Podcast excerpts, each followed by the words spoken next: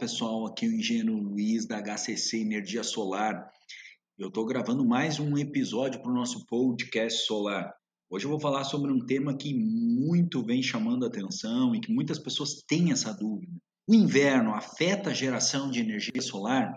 Bom, pessoal, eu tenho um, um, um texto que a gente publicou no nosso blog, que eu escrevi, e também uma análise que a gente fez de vários sistemas que a gente tem instalado ah, em todo o Brasil para avaliar se realmente o inverno é um vilão do sistema fotovoltaico ou não.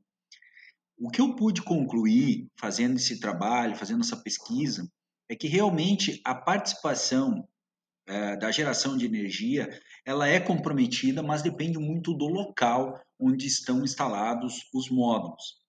A gente pode perceber que no sul, na região sul, nós temos uma influência mais direta do inverno, porque a radiação solar ela acaba diminuindo bastante nessa época do ano, em função principalmente porque o Sol está mais distante da superfície da Terra. No centro-oeste e no nordeste, a gente já percebe uma variação muito pequena, principalmente por causa do recurso solar que é abundante mesmo nessa época. Basicamente, olhando só sobre o prisma geração de energia solar, é impossível afirmar que sim, o inverno é, em algumas regiões afeta a produção de energia solar.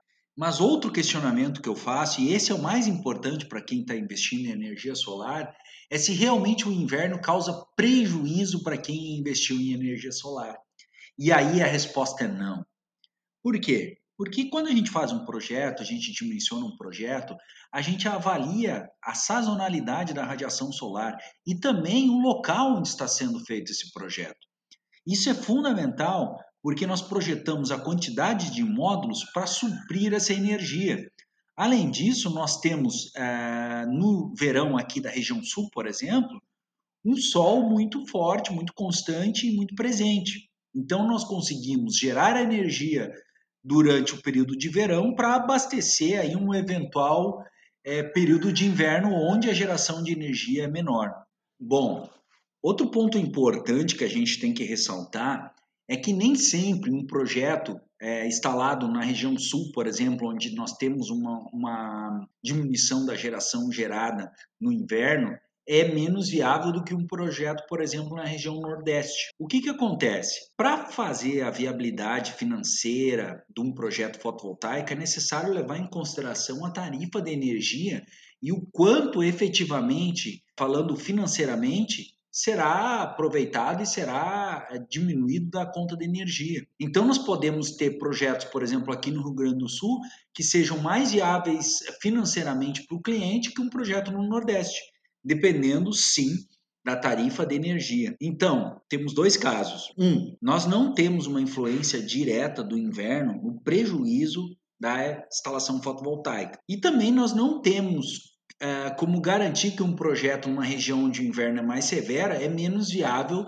do que um projeto que é realizado numa região onde tem mais sol. Isso é fundamental para desmistificar que em regiões onde tem um inverno mais rigoroso, o projeto não é viável ou o projeto fica menos viável que em outros locais do Brasil. Outro ponto importante que a gente tem que ressaltar quando a gente faz uma avaliação de inverno, de recurso solar, é que quando a gente faz um projeto, a gente utiliza bases estatísticas de estações meteorológicas espalhadas pelo Brasil, dados que são normalmente da NASA, do Atlas Solar Brasileiro, do SUERA, que são plataformas com dados muito concisos, muito confiáveis, né? Sobre é, irradiação na superfície, e isso é, forma a base que dimensiona um projeto através dos softwares. Logo, essas bases elas apresentam uma imprecisão, uma ineficiência em função de que há sim uma incerteza do recurso solar de ano após ano. Nós não temos uma condição climática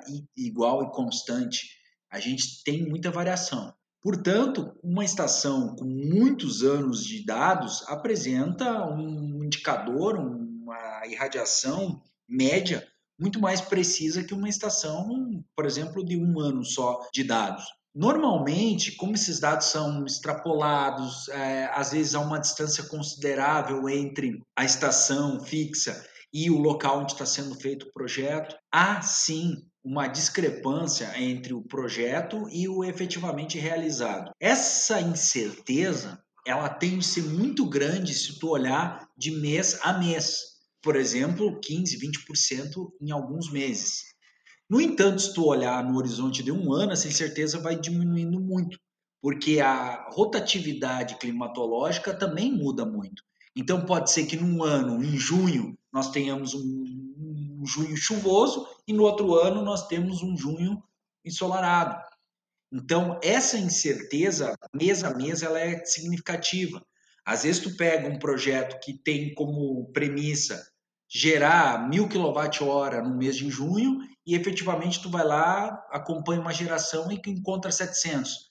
Pô, mas como isso, se no projeto pre previa essa geração e deu tão pouco? Agora, se tu pegar julho ou agosto ou um mês anterior, você vai compensar esses déficits porque a variação climatológica ocorre naturalmente. Então, sempre quando analisarmos um ano, dois anos, três anos, essa incerteza vai diminuindo muito. Então, ao longo do prazo, os projetos fotovoltaicos apresentam um nível de incerteza muito pequeno. Isso dá uma segurança muito grande para quem está investindo e efetivamente está preocupado com essa incerteza climatológica, incerteza do inverno, incerteza da irradiação solar. Outro ponto que eu queria destacar para vocês aqui, para nós finalizar esse assunto, é sobre a tecnologia dos módulos fotovoltaicos. A gente sabe que os módulos fotovoltaicos atualmente eles estão cada vez mais sensíveis à baixa irradiação, eles conseguem efetivamente buscar e ter uma eficiência muito grande em ambientes onde a irradiação é pequena e além disso, o módulo é afetado pela temperatura ambiente. Então, em locais onde tu tem uma irradiação menor, onde tu tem uma exposição menor ao sol, que é o que acontece no inverno, tu tem uma perda no módulo fotovoltaico por temperatura muito pequena. Então, um sistema operando no inverno da região sul é muito mais eficiente, falando em performance, do que um sistema operando no, no Nordeste na mesma região, no mesmo período. Isso dá também uma, a, uma certeza de que não há tanta discrepância de geração de energia de uma região mais ensolarada para outra. Mas sim há uma melhora de performance de sistemas fotovoltaicos operando no inverno. Bom, pessoal, espero que vocês tenham gostado desse episódio do nosso podcast solar. Nós temos um texto muito bacana lá no nosso blog. Nós temos live acontecendo, nós temos muita coisa que fala sobre esse assunto, realmente para trazer a eh, segurança para quem está investindo, para quem está querendo fazer o investimento e tem dúvida se realmente no inverno vai gerar o resultado esperado. Você gostou desse podcast? Então acompanhe nosso canal solar no Spotify e também os perfis da HCC Energia Solar no Instagram e no Facebook. Lá você vai encontrar diversos conteúdos para agregar no seu conhecimento e muita informação bacana. Um grande abraço.